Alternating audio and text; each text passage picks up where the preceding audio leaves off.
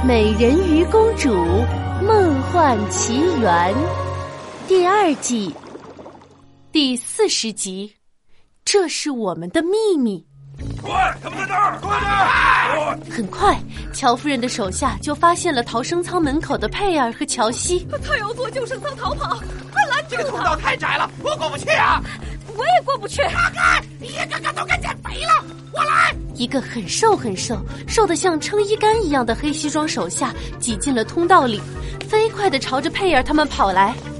乔西连忙推着佩尔进入逃生舱，赶紧走呀！佩尔转过身，真诚地抱了抱乔西。乔西，谢谢你。乔西的脸一下子红了，别扭地哼了一声。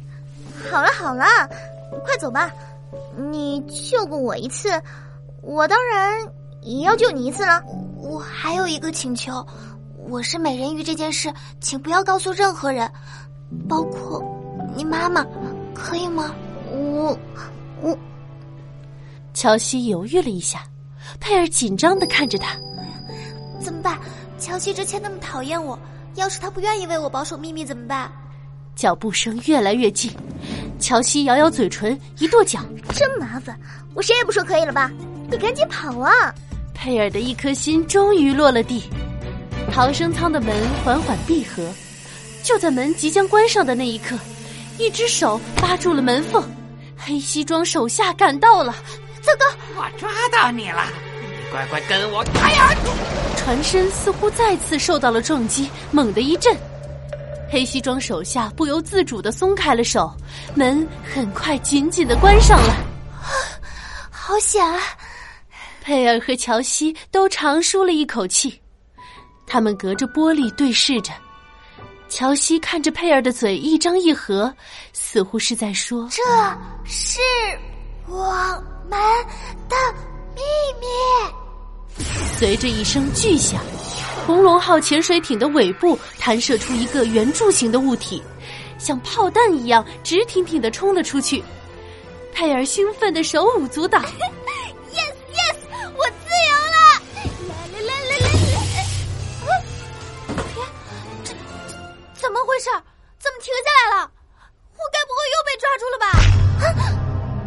长长的触手猛地甩在玻璃窗上。妈呀！难道本少女好不容易逃出红龙集团的手掌心，最后马上落入深海水怪的口中？嗯，不要啊！逃生舱外部又搭上了三条长长的触手，触手的主人把逃生舱举起来晃了晃。喂，大聪明，这个东西是从那个铁家伙里跑出来的。你过来看看，这是啥呀？啊，我看看。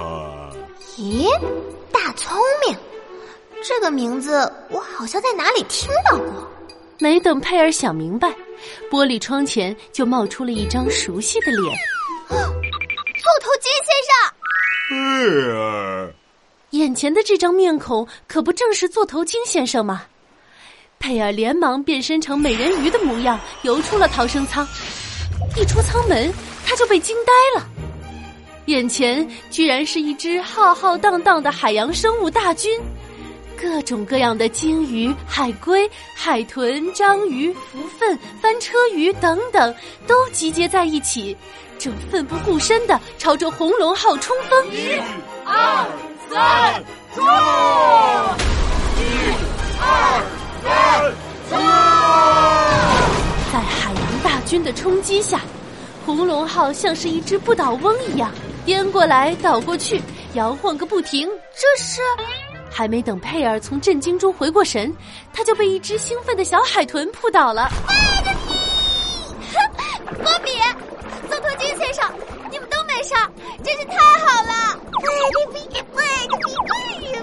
头鲸也惊喜的挥了挥长长的前翅。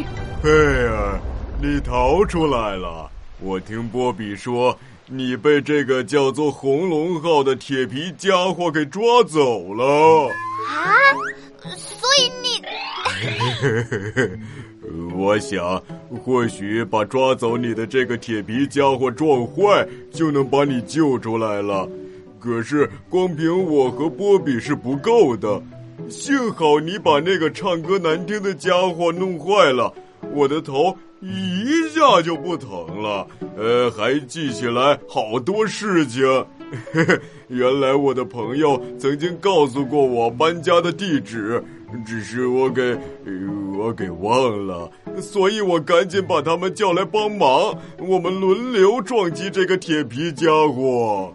佩尔恍然大悟：原来是这样，难怪刚才逃跑的时候，潜水艇总是传来一阵阵的晃动呢。你们真是帮了我大忙了。这些人真是大坏蛋。还想把我抓去做实验呢，也是他们放置了那个唱歌难听的怪家伙，把你们害惨了。什么？居然是他们搞的鬼！看我们不给他们点颜色看看！各位，我们把他们的铁皮家伙撞扁！好，佩尔，幸亏你从这些家伙手里逃出来了。是啊，多亏了有乔西帮。